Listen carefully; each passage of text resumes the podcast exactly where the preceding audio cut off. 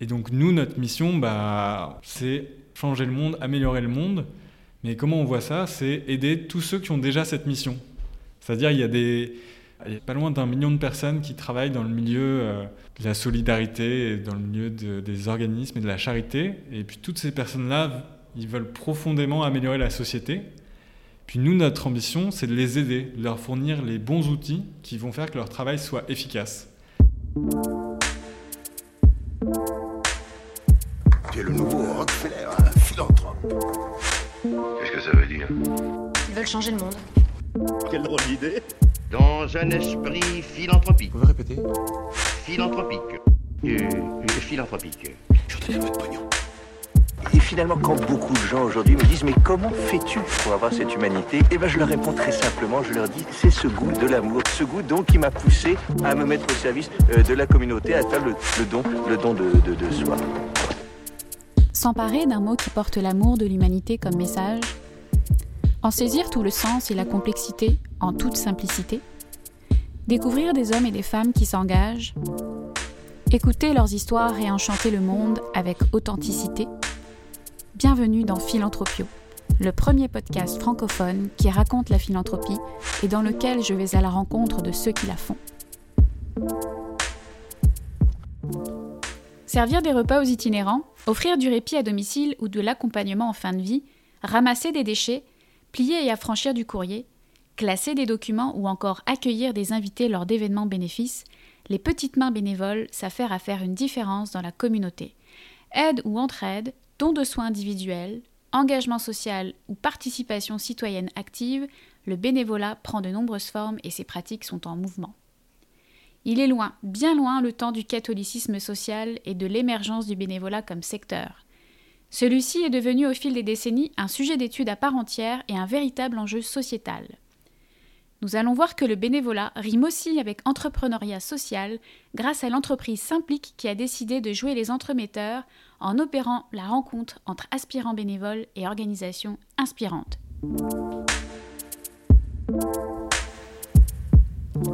Je suis Charlène Petit et aujourd'hui je reçois François Dequéré et Thibaut Jorou, les cofondateurs de Simplique. François Dequéré, Thibaut Jorou, merci d'avoir répondu à mon invitation. Vous avez créé Simplique en 2016, une plateforme web et mobile qui a pour mission d'encourager et de faciliter le bénévolat grâce à un service de géolocalisation. Avant de devenir entrepreneur, vous avez tous deux étudié à Polytechnique Montréal où vous vous êtes rencontrés. En 2017, vous avez fait partie des dix finalistes du concours Mouvement organisé par Novae. La même année, vous avez reçu le prix d'excellence des jeunes leaders du 375e de Montréal. Et en 2018, vous avez participé à l'émission Dans l'œil du dragon. Alors, avec Philanthropie, on essaie de comprendre ce qui anime les acteurs de changement dans l'industrie philanthropique et qui ils sont. Dans un premier temps, j'aimerais bien savoir comment deux ingénieurs fraîchement diplômés en viennent à délaisser respectivement le génie civil et le génie mécanique pour offrir des services aux OBNL. Donc, est-ce que vous pouvez nous parler un petit peu de vous, de votre relation à la philanthropie, euh, de vos premières initiations au bénévolat, de votre héritage familial? François, je sais que tu, tes parents faisaient énormément de bénévolat, à tel point que quand tu étais petit, tu leur demandais d'en faire euh, moins, car tu trouvais qu'ils rentraient trop tard à la maison. c'est vrai, c'est vrai. Je t'ai raconté ça tout à l'heure ou comment tu as su euh... bah, Je l'ai je l'ai, euh, je l'ai entendu lors d'une de tes conférences Oui. euh, dernièrement. Donc, euh, c'est... Oui, c'est bah, c'est vraiment ça. Ils étaient, bah, ils étaient tous les deux euh, très impliqués, soit bah, beaucoup avec euh, la municipalité et avec, euh, avec l'école, c'est-à-dire euh, comme les parents d'élèves euh, qui font des choses pour l'école, etc. Et euh, c'est vrai que mes frères et moi, on leur demandait de, rentrer, de faire moins de bénévolat, puis ils avaient monté une association avec des amis à eux. Donc euh, oui, on leur demandait d'en faire moins pour euh, rentrer plus tôt, être à la maison. Et, mais Dans ça- le même temps, c'est un petit peu ce qui t'a donné la piqûre du bénévolat, cette transmission parentale, du don de soi. Bah non, c'était l'ennemi en fait, le bénévolat, mais non, bah je pense que oui, le fait de, je sais pas exactement de quelle manière ça a été transmis, mais le fait de faire des choses qu'on pense être euh, utiles aux autres ou de, de, de vouloir s'impliquer quand on pense que on peut faire une différence ou qu'on peut améliorer euh, la communauté, je pense que c'est sûr que ça a été là euh, depuis le depuis le début. Donc ça fait longtemps. Ok. Et toi, Thibaut, de ton côté? Alors moi, de mon côté, ben, en fait, c'est surtout du côté de mon père, ou même mon grand-père, ils étaient élus. C'était des élus locaux en France, donc dans des petits villages de 1000-1500 habitants. Et donc il y a eu beaucoup, c'est de la politique, mais très terrain. Et du coup, il y a beaucoup de choses qui se font au quotidien. Donc quand j'étais plus petit, même toute mon adolescence, je l'ai passé à... Euh, dès qu'il y avait des repas euh, le, samedi à la salle des fêtes, etc., on, montait sur le camion, euh, comme mon père, un camion de l'armée, et on allait récupérer des tables, des, chaises, et c'est nous qui installions toutes les, les, toutes les installations pour repas, pour les repas. Donc voilà, c'est ça. J'ai fait beaucoup, pas dans des associations, mais pour, pour aider la mairie de mon village ou des choses comme ça. Euh, à côté de ça, mon père, il était bénévole à, l'école de rugby, donc je fais du rugby depuis tout petit.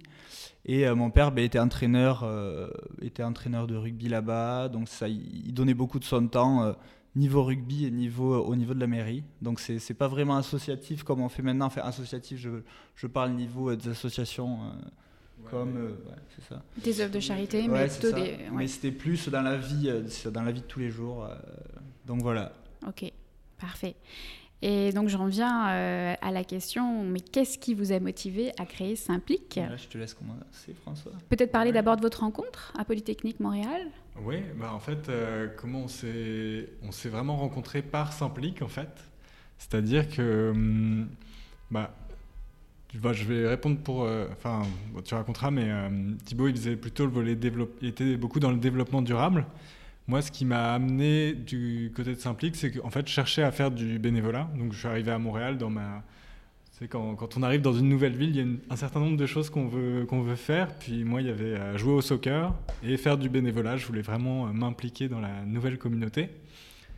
Et, euh, et, je trouvais ça pas facile en fait de savoir quoi faire. J'avais un emploi du temps à la maîtrise, puis bah, plein de plein d'occupations, et je trouvais ça difficile de de trouver un organisme qui corresponde à mon horaire et à mes compétences. Mhm. Et donc c'est cette frustration-là qui m'a amené à... C'est ça, j'en parlais à mes amis, de dire, il bah, faudrait qu'on essaie de faciliter, de faciliter le bénévolat. C'est ça. Et un de ses amis, en fait, il était... Euh, donc j'étais à la maîtrise recherche, donc je, faisais, euh, je, je, travaillais dans un labo de recherche.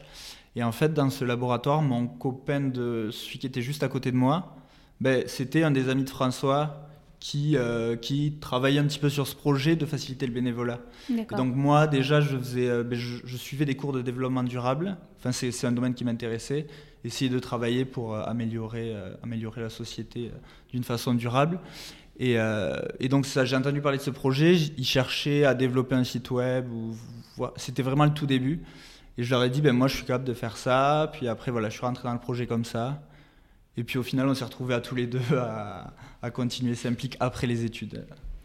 Donc finalement, c'est un peu une relation commune qui vous a, euh, connecté. Et puis, ouais, c'est ça. Euh, puis cette personne aujourd'hui, elle est plus du tout dans le, dans le portrait de Simplique ben, Elle n'est plus, mais elle travaille ponctuellement euh, côté développement web justement. Ouais, c'est vrai que c'est drôle. La semaine prochaine, elle vient, elle sera là à nos bureaux pour, pour coder avec nous pour certaines fonctionnalités.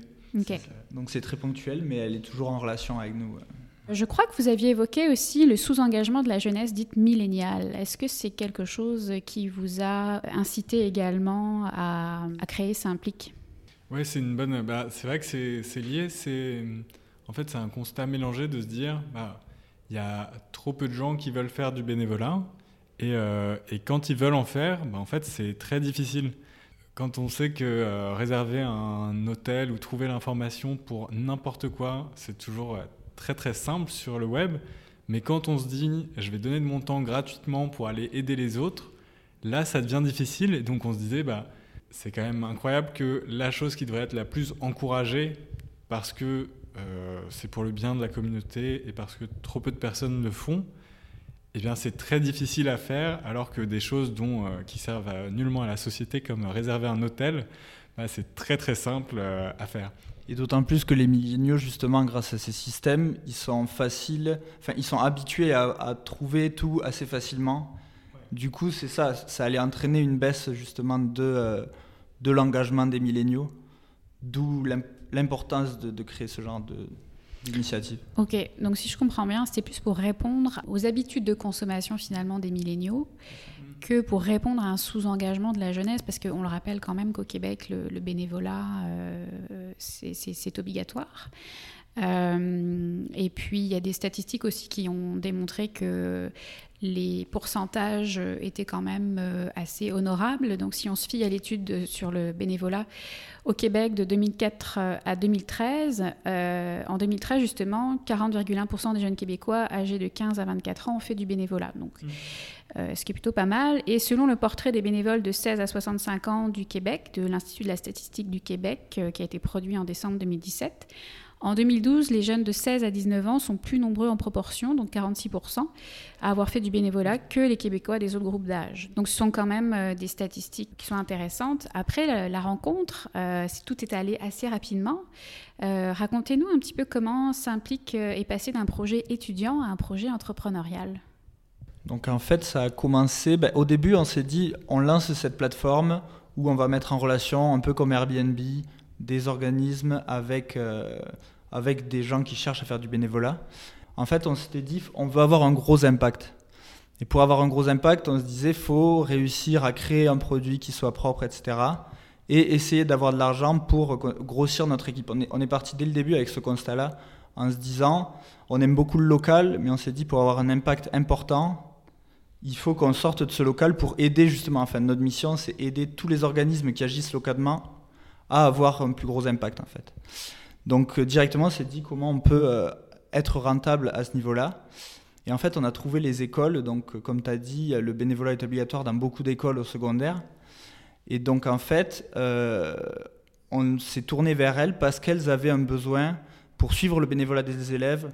Donc, ça se faisait avec l'élève aller, aller faire du bénévolat. Il remplissait une, une fiche de présence qu'il devait ramener au professeur. Le professeur se retrouve avec plein de fiches de présence il pouvait y avoir des pertes, enfin c'était compliqué. Et en fait, elles avaient un besoin d'informatisation de ce système-là. Et donc, on, les a rencontrées, on a vu qu'il y avait un énorme besoin. Donc, euh, c'est dès 2016, on, a, on en a prévendu deux, euh, donc deux écoles qui allaient utiliser notre plateforme pour le bénévolat de leurs élèves. Et euh, dès l'année suivante, on était passé à 25 écoles qui utilisaient notre service. Donc il y avait vraiment une demande à ce niveau-là. Mhm. Donc ça permettait de rentabiliser et surtout de faire que euh, dès le départ, on voulait que les organismes ne payent rien, que ce soit entièrement gratuit pour les non-profits et pour les bénévoles, naturellement. D'accord, donc ça c'était la base de votre modèle d'affaires quand vous avez intégré euh, District 3, qui est donc l'incubateur de start-up de l'Université Concordia. Oui. Ok, c'était la prémisse de base. Et puis, oui, tout à fait. Ben, en fait, quand on est arrivé là-bas, euh, on avait déjà prévendu l'accès aux deux écoles. Bon, on n'avait euh, même pas une ligne de code encore euh, qui était écrite. Et Thibaut, Thibaut soutenait sa maîtrise en août et la rentrée, c'était en septembre. Donc là, je pense que c'est l'été où Thibaut a le plus travaillé de toute sa vie. Euh, mais bon, c'est ça, on a, on a réussi à, rendre, à, lancer la plateforme euh, complète donc en septembre. Puis un an après, c'était 25 écoles, donc plus de 20 000 élèves qui l'utilisaient. Donc on a réussi à faire un lancement rapide. Euh, et puis c'est aussi justement grâce à District 3 qui nous a, c'est ça qui nous a donné, qui nous a conseillé et donné de l'aide sur toutes les compétences entrepreneuriales en fait. Votre modèle de rentabilité, donc on l'a dit, euh, était basé initialement euh, sur la vente de services auprès des écoles. Est-ce que vous pouvez euh, maintenant nous parler un petit peu plus de l'offre que vous avez développée par la suite pour le milieu corporatif? Vous avez notamment créé une plateforme spécifique aux besoins de la semaine de la coopération des jardins. exactement. En fait, quand on est arrivé, on est arrivé assez rapidement à un nombre, donc à une trentaine d'écoles à travers le Québec. Et là, c'est le moment où on s'est dit comment on peut euh, augmenter encore notre impact au Québec, c'est-à-dire quelles sont les personnes suivantes qu'on peut euh, encourager à faire du bénévolat. Et c'est à ce moment-là qu'on a contacté bah, des entreprises. On a créé aussi la page euh, du bénévolat corporatif qui recense toutes sortes d'idées quand on a un groupe dans une entreprise. Et euh, ça a fini avec euh, la semaine de la coopération. D'ailleurs, on vient de l'ouvrir là, celle de 2019. Donc, euh, c'est encore, encore plus d'employés de Desjardins qui vont s'impliquer à travers la plateforme. Ça, on parle de combien d'employés? L'an dernier, il y a eu 2000 employés, 2000 bénévoles qui ont participé à des activités de bénévolat. Et cette année, bah, ils voulaient, je crois qu'ils visaient. il n'y avait pas de chiffre, mais c'est ça. L'objectif, c'est de, de, se rapprocher le plus possible des 45 000 employés de Desjardins, on pense raisonnablement ça peut être entre 5 et 10 000 cette année. Oh, quand même. Oui, donc. Bah, L'an dernier, c'était l'année du lancement, donc. donc c'est ça, c'était pas encore connu dans, chez Desjardins. Puis même une fois que c'était passé, on nous a dit qu'il y a des employés qui ont appris qu'il y avait eu cette semaine. Enfin, comme Desjardins, c'est une énorme machine. Et du coup, bah, la, communication, des fois, bah, quand tu es employé, il y a plein de choses qui se mhm. passent partout. Donc, tu n'en as pas entendu parler. Et donc, il euh, y en a qui, qui revenaient, qui disaient Ah, il y a ça qui s'est passé, j'ai pas pu être bénévole, mais l'année prochaine, je vais. Euh, j'ai envie de, j'ai envie de m'impliquer. Donc, c'est cette année, on espère qu'il y aura, qu'il y aura, qu'il y aura encore plus de d'employés qui vont s'impliquer. Et comment ça fonctionne concrètement cette plateforme? Est-ce qu'il y a un système de tracking des heures qui sont, fait, qui sont effectuées par les employés? Euh, Qu'est-ce que vous fournissez concrètement comme service aux entreprises? En fait, c'est vraiment un Simplique pour Desjardins, c'est-à-dire que eux, c'est des besoins très spécifiques, vu que c'est une semaine exactement en octobre, c'est du bénévolat soit en équipe, soit de compétences. Et donc finalement, il y a un accès pour organisme, comme si un organisme s'inscrivait sur Simplique, mais il s'inscrit sur Simplique pour Desjardins. jardins. Mhm. Puis le formulaire, il met des offres qui correspondent bien aux besoins, enfin aux disponibilités des employés. Puis après, le système est pensé pour faciliter le bénévolat en équipe. Donc il y a un chef d'équipe à chaque fois. Et puis ce chef d'équipe, il va, il va essayer de mesurer aussi bien que possible l'impact qu'ils ont eu D'accord. C'est ça, et concrètement, ça, c'est une carte comme le Simplique normal, avec du coup toutes les, toutes les opportunités de bénévolat, et les employés viennent et s'inscrivent. Euh, et voilà, et à la fin, il y a un petit rapport avec le nombre d'heures. Puis euh, les employés, puis même en fait, ils ouvrent, ce qui est assez cool, c'est qu'ils l'ouvrent au grand public. Un peu comme tous nos outils qui sont toujours ouverts au grand public. Euh, là, c'est pareil, un particulier peut aller sur la plateforme et rejoindre une activité où il y a des, employés de Desjardins ah qui font du bénévolat. C'est ça, c'est la question que j'allais vous poser, si euh, ils se positionnaient sur les mêmes offres de bénévolat ou si c'était euh, distinct. C'est des offres différentes, mais qui sont ouvertes euh, aux particuliers. D'accord. Donc c'est pour ça là ils ont fait un appel d'offres pour les organismes en disant à tous les organismes de leur réseau venez poster vos opportunités de bénévolat pour cette semaine-là mais qui reste public. Euh, les bénévoles ont tendance à faire plus de dons que la moyenne, on le sait. Est-ce la raison pour laquelle vous avez décidé de devenir également une plateforme de dons? Non, en, réalité, on a fait la transition. Euh, ben, c'était en discutant avec les organismes, on s'est rendu compte qu'un autre problème qu'ils avaient, outre trouver des bénévoles, c'était euh, ben, pour leur levée de fonds, récolter des dons, etc. Euh, ben, les plateformes sont assez chères, c'est-à-dire que euh, les plateformes habituelles prennent 3-4% sur les dons et peuvent demander une contribution après, etc. Et on s'est dit pourquoi pas faire un système où euh, ben, il y aurait zéro frais. On a vu un système en France qui marchait de la sorte, c'est-à-dire que quand vous donnez 100 dollars à un organisme, il n'y a pas 95 dollars qui va dans, dans, sa poche, mais il y a vraiment 100 dollars qui va dans sa poche. Et c'est juste le donateur, donc c'est entièrement transparent. Le donateur, il peut laisser un petit, euh, un petit pourboire, une petite commission pour nous, pour nous soutenir dans cette mission. Donc voilà, ça, fonctionne, ça a fonctionné en Europe. On s'est dit, ben, pourquoi pas essayer de lancer ça? Ça va aider les organismes, ça rajoute de la transparence dans le système. Donc voilà, on a, on a lancé ça, c'était en octobre, euh, en octobre 2018. Et là, tu parles de quelle initiative en France? Qui a mis en place ce système en, de... En France, euh, ça s'appelle LOASO en France. Oui, d'accord. Qui a mis en place ça. Donc pour, euh, bah, on a, en plus, c'est bien, c'est qu'ils étaient, on a eu la chance de pouvoir les rencontrer pour leur demander comment ils ont, comment ils ont lancé ça, mhm. puisque bah, euh, notamment ils ont été encore plus courageux que nous vu que eux ils l'ont inventé, ce modèle complètement gratuit. Puis nous, finalement, on a trouvé ça euh, assez, euh, assez génial. Et donc, on l'a mis en place ici, sachant que ici, les, les transactions sont plus chères à sécuriser. Donc, c'est quelque chose de plus difficile à mettre en place. Mais, euh, mais les gens sont plus généreux avec les contributions libres, puisqu'ils apprécient particulièrement le fait que 100% des dons reviennent aux organismes soutenus. Oui, et puis il y a aussi ici beaucoup la culture de quand un service est bon, de participer à mettre quelque chose comme la culture des pourboires en fait. Oui, oui. Donc bah, justement, euh, quel retour pouvez-vous nous faire euh, à ce sujet depuis sa mise en place? Bah, euh, Ça a été vraiment une belle confiance des organismes. Je pense que si on n'avait pas fait tout ce qu'on avait fait avant avec le bénévolat, ça aurait peut-être été plus difficile. Mais euh, très vite, des organismes euh, vraiment d'ampleur, bah, comme l'itinéraire, comme des SPCA, euh, des banques alimentaires, même la Fédération québécoise des vétérans qui nous ont fait confiance, pour essayer la plateforme. Et puis, bah ouais, aujourd'hui, c'est chaque mois, je pense que ouais, c'est ça. Chaque mois, le volume de dons qui passent par la plateforme augmente et on arrive à, faire. Nos outils sont utilisés par de plus en plus d'organismes. Donc. Alors justement, parlons chiffres et statistiques. S'implique en chiffres, ça donne quoi? Quelles sont vos statistiques euh, en termes de profil utilisateur? Combien d'organismes répertoriés? Quel volume de dons effectués euh, via votre plateforme? Qu'est-ce que vous pouvez nous donner un petit peu comme euh, statistiques? Alors, en termes de. Je pense qu'en ce moment, il y a trois, enfin, trois statistiques. En termes de bénévoles, on avait passé les 30 000, les 30 000 bénévoles. Donc, ça. En termes de.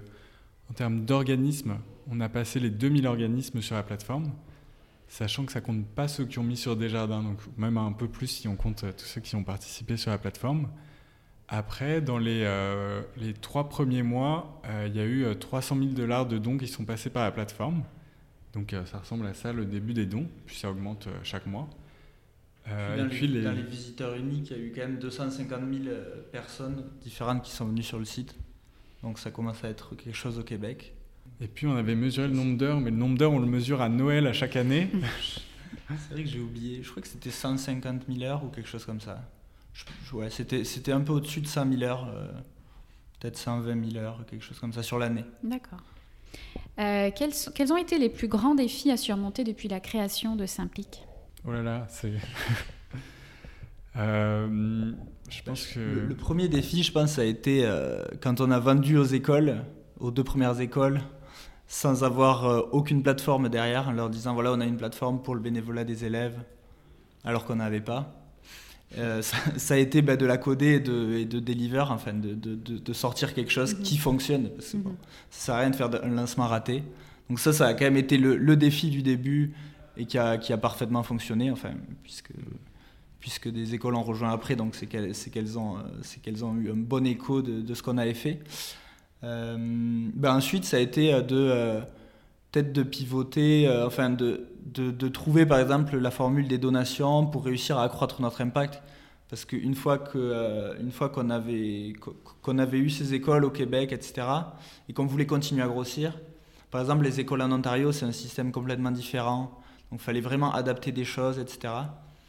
Et ça aurait, je pense que c'était c'était un bon choix maintenant de passer aux donations pour continuer à, pour continuer à faire grossir notre impact et à, aider les organismes à, atteindre leur, euh, leurs objectifs. Oui, tout à fait. C'est exactement ça. C'est savoir dire le moment où, OK, est-ce qu'on va continuer à faire euh, ce qu'on faisait avec les écoles, mais euh, aller en Ontario ou dans d'autres, c'est ça, continuer dans le milieu scolaire, mais peut-être au cégep, ou de se dire, ah, OK, sinon, qu'est-ce qu'on peut faire de complètement ah, toujours dans le même but d'aider les organismes, mais d'aller chercher de nouvelles idées comme le bénévolat corporatif et se lancer dans un nouveau projet, ou ajouter les donations et se lancer dans de tout nouveaux outils pour organismes.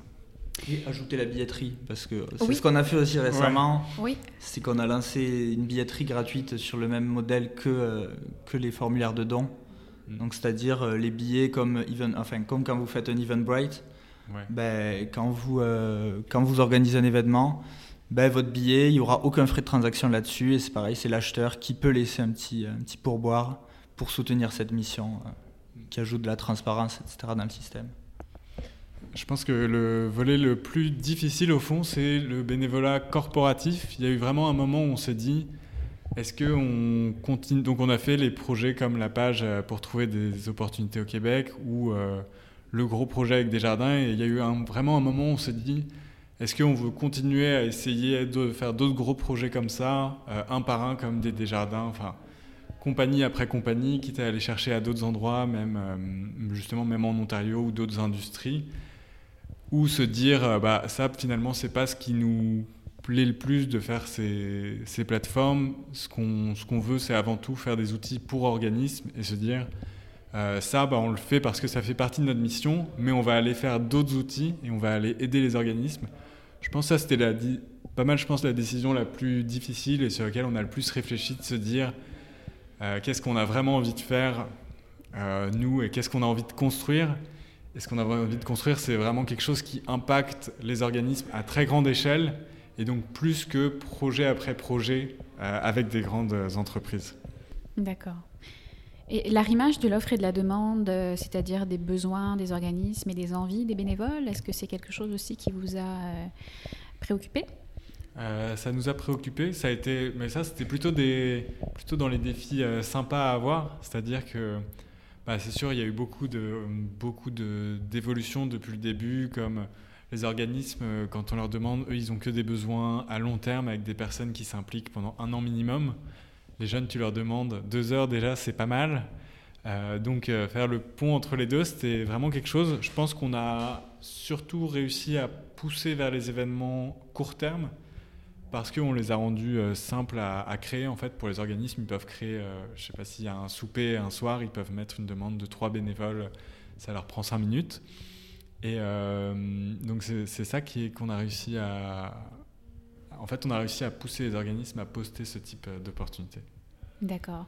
Et l'adoption des outils technologiques par les organismes, est-ce que c'est quelque chose qui a été euh, aisé dans votre, euh, dans votre démarche de prospection? Euh, Est-ce que vous avez senti que c'était un peu un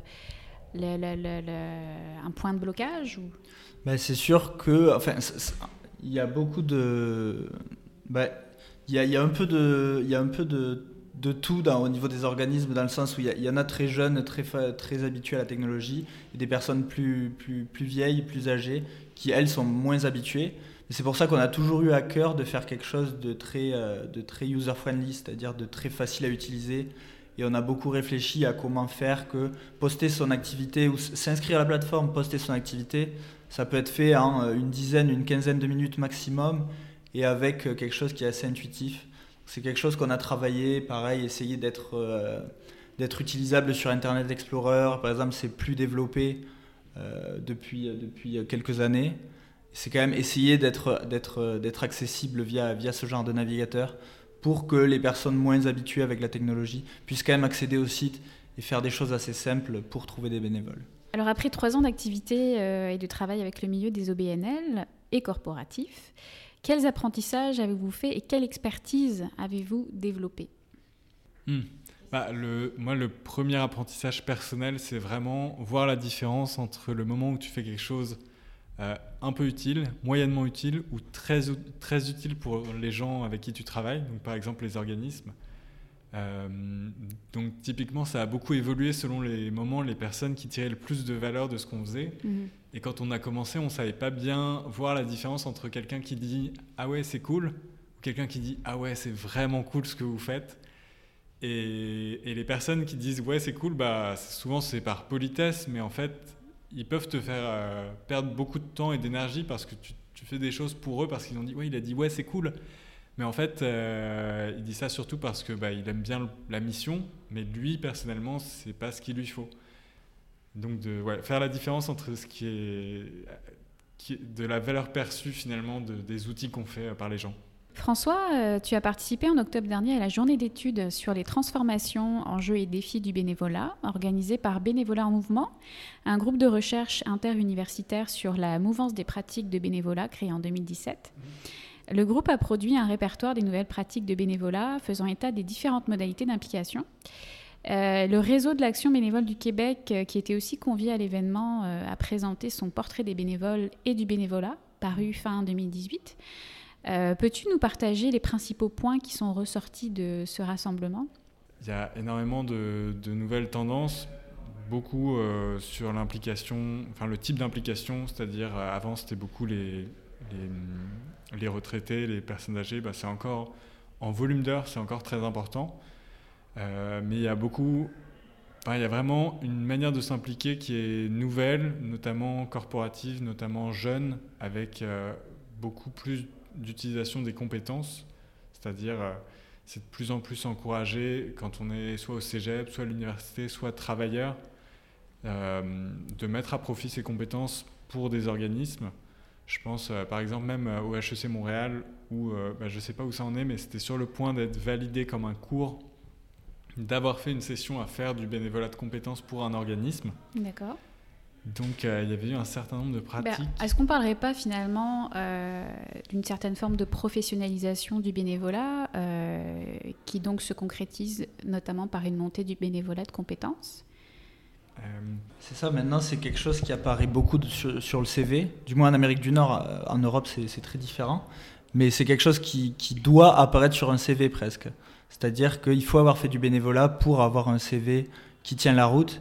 Et euh, ben ça, là on l'a beaucoup vu euh, quand on a fait, quand on s'est occupé du, quand on s'est concentré sur le bénévolat corporatif. Là on a vraiment vu qu'il y avait, euh, avait un vrai besoin de faire du bénévolat même pour sa carrière professionnelle. Donc si on résume un petit peu, euh, la réalisation de soi, elle est très importante finalement dans le bénévolat. On parle de bénévolat réflexif, centré sur l'expérience individuelle. Euh, on est en plein dans l'ère du développement personnel, donc il y a peut-être des liens à faire entre tout ça. Puis peut-être une tendance au micro-bénévolat aussi, euh, rapide à effectuer, euh, nécessitant peu de formation, avec des engagements court terme. Euh, moi, j'ai un petit peu écouté les échanges de cette journée d'études que je partagerai dans les notes du podcast, mais c'était très très intéressant et on a même parlé de, de bénévolat épisodique et de bénévolat dit USB. Alors j'ai trouvé intéressante euh, cette, euh, cette formulation. Donc le bénévole qui se branche et se débranche quand il veut et peut. Ouais, c'était. je me souviens, c'était une super formulation. Puis nous, euh, bah, c'est sûr que pour un organisme, ça peut faire un peu peur.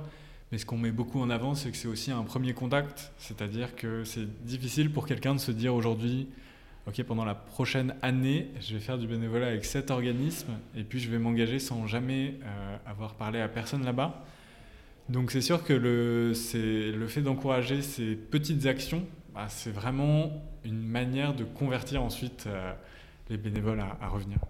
C'est peut-être plus de, de contraintes euh, au sein d'organisations qui sont limitées en ressources humaines, euh, qui n'ont peut-être pas forcément de, de, de- de personnes dédiées à la gestion des bénévoles. C'est certain que quand on doit euh, passer par des vagues de recrutement euh, successives, ça, peut, ça peut générer une surcharge de travail.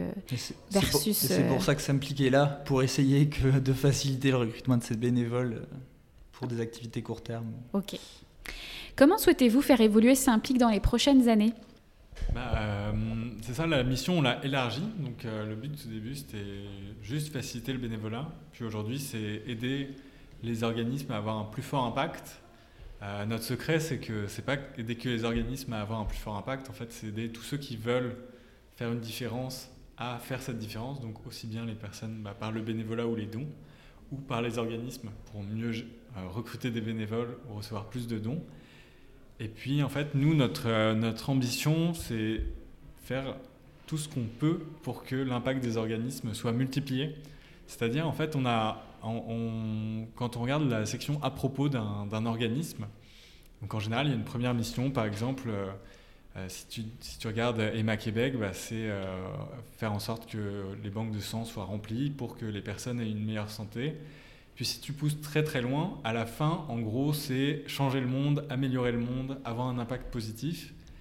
Et donc nous, notre mission, bah, c'est la même, c'est changer le monde, améliorer le monde. Mais comment on voit ça? C'est aider tous ceux qui ont déjà cette mission. C'est-à-dire, il y a des, pas loin d'un million de personnes qui travaillent dans le milieu euh, de la solidarité, dans le milieu de- des organismes et de la charité. Et puis toutes ces personnes-là, ils veulent profondément améliorer la société. Puis nous, notre ambition, c'est de les aider, de leur fournir les bons outils qui vont faire que leur travail soit efficace. Ce qui fait qu'aujourd'hui, ça leur permet euh, de recevoir des dons facilement sans avoir de frais, d'organiser des événements, de recruter des bénévoles. Mais à l'avenir, euh, on se laisse vraiment tout ouvert tant que ça aide euh, les organismes à augmenter leur impact. C'est vraiment ça le critère qui, va, qui va driver nos, nos décisions et, et- et motiver finalement notre, notre travail. Est-ce que vous avez euh, une volonté euh, d'expansion euh, à travers euh, le Canada, les États-Unis euh, Ouais, ouais, ben, justement, de- toujours dans cette idée de, de, de changer le monde. Et ben, on- nous, on va avoir le plus grand impact possible. Donc ça, ça passera par une expansion géographique aussi. mhm. Donc c'est-à-dire, ben, là, on, est très concentré sur le Québec, mais ça passera, oui, par euh, passer par le Canada dans, dans- dans son entièreté et l'Amérique du Nord dans, dans son entièreté. Et pourquoi pas l'Europe? Et pourquoi pas l'Europe un jour? Je crois que vous aviez mentionné euh, dans une interview euh, la possibilité de développer une dimension ludique avec un système de récompense pour les bénévoles. Est-ce que c'est quelque chose qui vous trotte toujours dans la tête ou euh? Ouais, c'est ça. Ben, on l'a fait surtout au début quand on a vu, ben, quand, on a essayé de lancer ça. On a vu les, les, les, les associations, c'est sûr qu'elles ont besoin de bénévoles, donc elles venaient très, très, très facilement. Et après, il fallait, fallait qu'il y ait assez de bénévoles pour soutenir, pour, soutenir cette recherche de bénévoles. Et avant qu'il y ait les écoles, il y avait peut-être euh, des défis. Nous, on essayait de chercher donc, de, ce côté-là. Donc, on, avait parlé avec la ville de Montréal, essayer de voir si, par exemple, on pouvait avoir des réductions STM après des paliers d'heures de, de, bénévolat, des choses mhm. comme ça.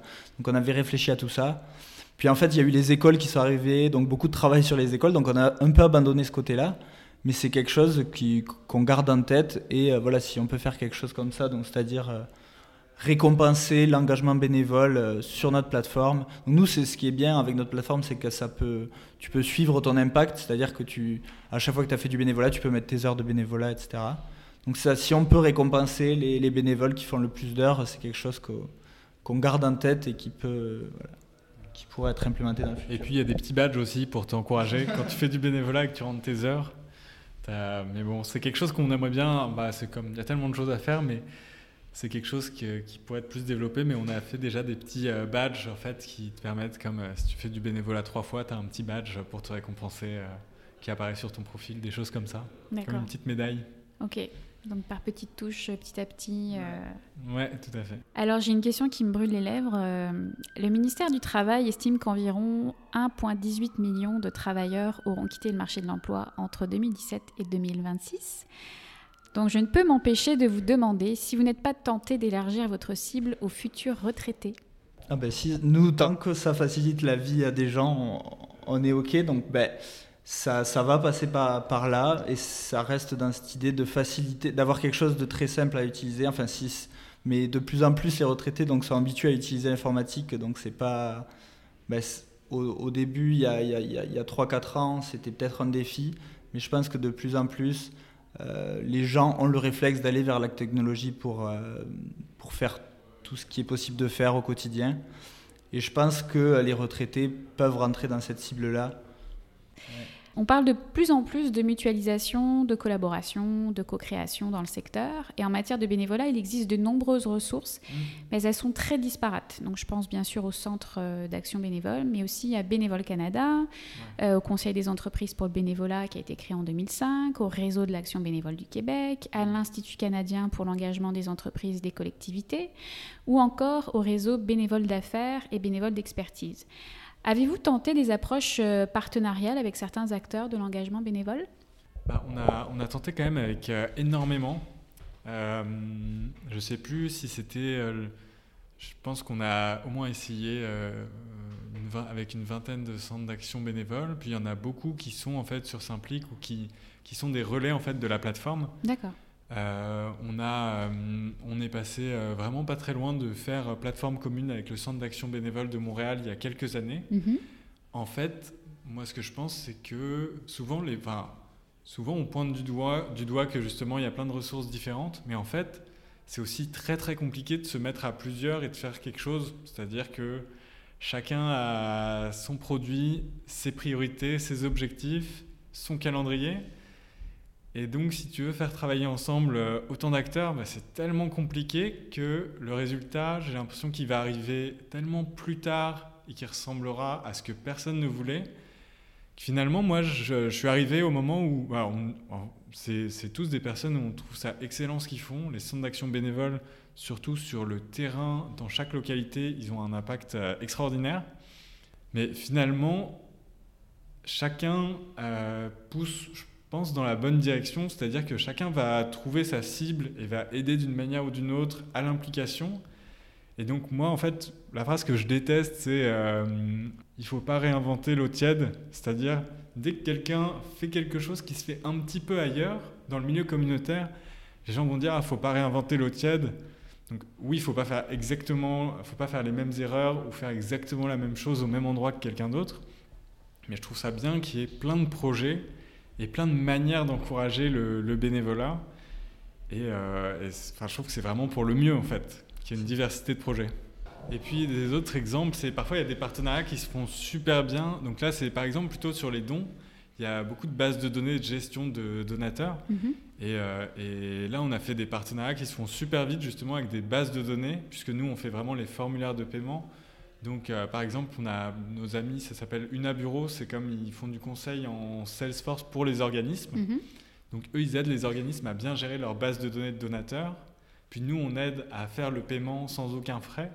Et donc là, il y a un partenariat qui s'est mis en place vraiment, euh, en fait, naturellement. C'est-à-dire qu'on répondait chacun à, à ce que l'autre ne faisait pas et euh, n'était même pas capable de, de faire, parce que nous, conseillers en Salesforce, on est incapable. Et donc, dans ces cas-là, ça va très vite. Mhm. Et Ça, donc- c'est ouais. dans la complémentarité au final que les partenariats se font Mhm. rapidement. Si on est complémentaire et qu'on on peut du coup offrir une, une offre qui répond vraiment à un besoin, bah, ça se fait très rapidement et le partenariat. Ouais. Alors que, en fait, aller se brancher avec euh, chaque centre d'action bénévole, bah, rien que technologiquement, c'est c'est l'enfer. C'est trop compliqué. C'est débattre avec chacun de la bonne manière dont tu veux travailler. Et donc, c'est enfin, c'est la, c'est la logistique presque qui rend ça euh, trop complexe.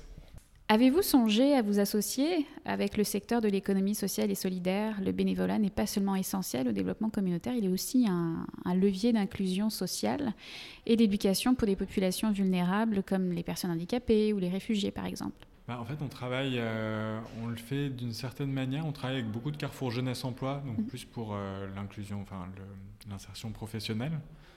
C'est vrai que c'est une bonne Mais idée. après, ouais. notre impact, notre impact dans ce- enfin, notre, notre impact sur l'inclusion, etc., il va se faire par aider l'organisme qui travaille dans ce, dans ce domaine-là, dont sa mission est d'inclure des gens, d'inclure les, les personnes euh, qui ont des difficultés. Ben, C'est en les aidant, en, le- en les aidant avec leurs dons, en les aidant avec leurs bénévoles euh, et avec la mission qu'on a.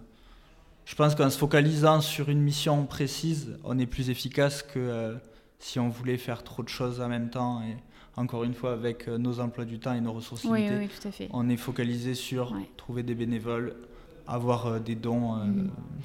Mais là, je parlais plus dans une logique d'expansion parce que c'est certain qu'à chaque Mhm. fois, on, on segmente, on segmente, on segmente. Donc, euh, le bénévolat des jeunes, euh, le bénévolat adulte, euh, le bénévolat corporatif, Mhm.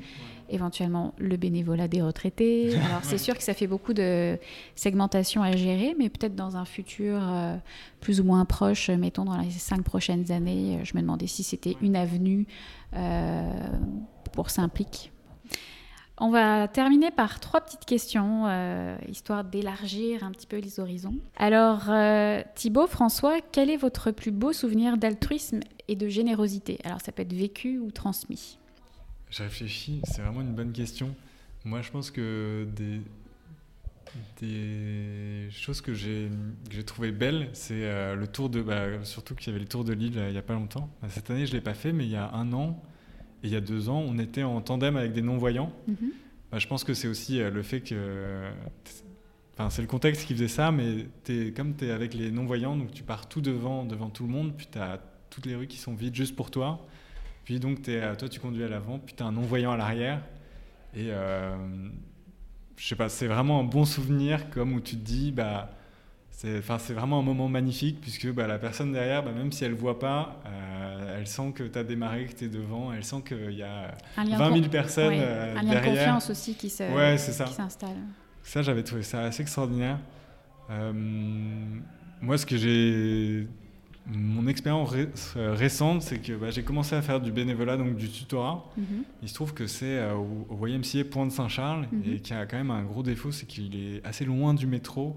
Et en hiver, pour y aller, c'est l'horreur. Tu dois prendre le métro, puis encore un bus, puis tu sors tard. Donc moi, après deux mois, je voulais euh, juste faire du tutorat ailleurs. Puis euh, j'ai commencé à donner beaucoup de cours de maths à un jeune, puis je me suis vraiment attaché. Donc deux ans après, je prends encore ce, ce maudit bus. Mais ouais, ça, je pense que c'était une, euh, Le lien d'attachement était plus fort finalement que que le métro. la contrainte euh, du, du voyage. Ouais, voilà. C'est ça, mais après, même rien que. En fait, c'est tous les jours où, euh, quand on voit l'impact qu'on fait, moi, moi, je, me, je me déplace beaucoup moins que François, comme je suis concentré sur le produit. Mais à chaque fois que je sors, qu'on va à Québec ou dans des endroits comme ça, et qu'il y a un organisme qui nous dit euh, Ah, ça, c'est vraiment super ce que vous faites, euh, j'ai beaucoup plus de bénévoles grâce à vous, etc. Je pense que c'est, enfin, c'est hyper agréable à entendre. Deuxième question. Pouvez-vous citer une initiative philanthropique ou une solution apportée aux enjeux sociaux et environnementaux qui vous inspire? Moi j'aime bien, c'est triché, c'est parce que c'est des amis aussi, mais c'est vraiment cool ce qu'ils font, c'est Taisez-vous. Je ne sais pas si c'était familière. Donc euh, eux, c'est vraiment aider les, doctorants. Bah, comme ça, on dirait pas que, on dirait pas qu'un doctorant c'est la personne qui a le plus besoin d'aide. Mais euh, en fait, quand tu fais ton doctorat, bah, c'est très long, tu as beaucoup de moments de solitude. Et, euh, et en fait, eux, ils, organisent des retraites de rédaction dans des week-ends où ils vont aller avancer sur leur thèse tous ensemble. Et en fait, ça leur fait un bien fou. Et je trouve ça. C'est des gens qui sont tous très seuls en doctorat. Donc j'aime beaucoup leur impact. Et toi Thibault Moi, les initiatives qui me touchent en ce moment, je dirais que c'est euh, les initiatives qui mènent à, à mélanger les générations. C'est quelque chose que je vis actuellement, parce que bah, du coup, on travaille en milieu un petit peu start-up, etc. Donc, on est beaucoup d'une même classe d'âge, souvent autour de la vingtaine, la trentaine. Euh, sachant que nous, on est, euh, on est français, donc on a notre famille en France, donc on voit, pas, on voit rarement nos grands-parents, nos oncles, nos tantes, etc. Donc on se retrouve beaucoup entre personnes du même classe d'âge, etc. Euh, et, quand je rentre ou quand, j'ai l'occasion de parler avec des personnes d'autres générations, que ce soit des enfants ou des personnes plus âgées, ben, je trouve que c'est hyper enrichissant et c'est quelque chose qui me manque. Et euh, c'est ça, je, je, connais des personnes qui travaillent dans, dans, des initiatives qui visent à mélanger les générations et je pense que c'est super important et que c'est quelque chose qu'on... Enfin, je me rendais pas compte avant et je pense que c'est vraiment quelque chose qui apporte, qui apporte personnellement. D'accord. Dernière question. Selon vous, avec quoi rime le futur de la philanthropie et du don de soi?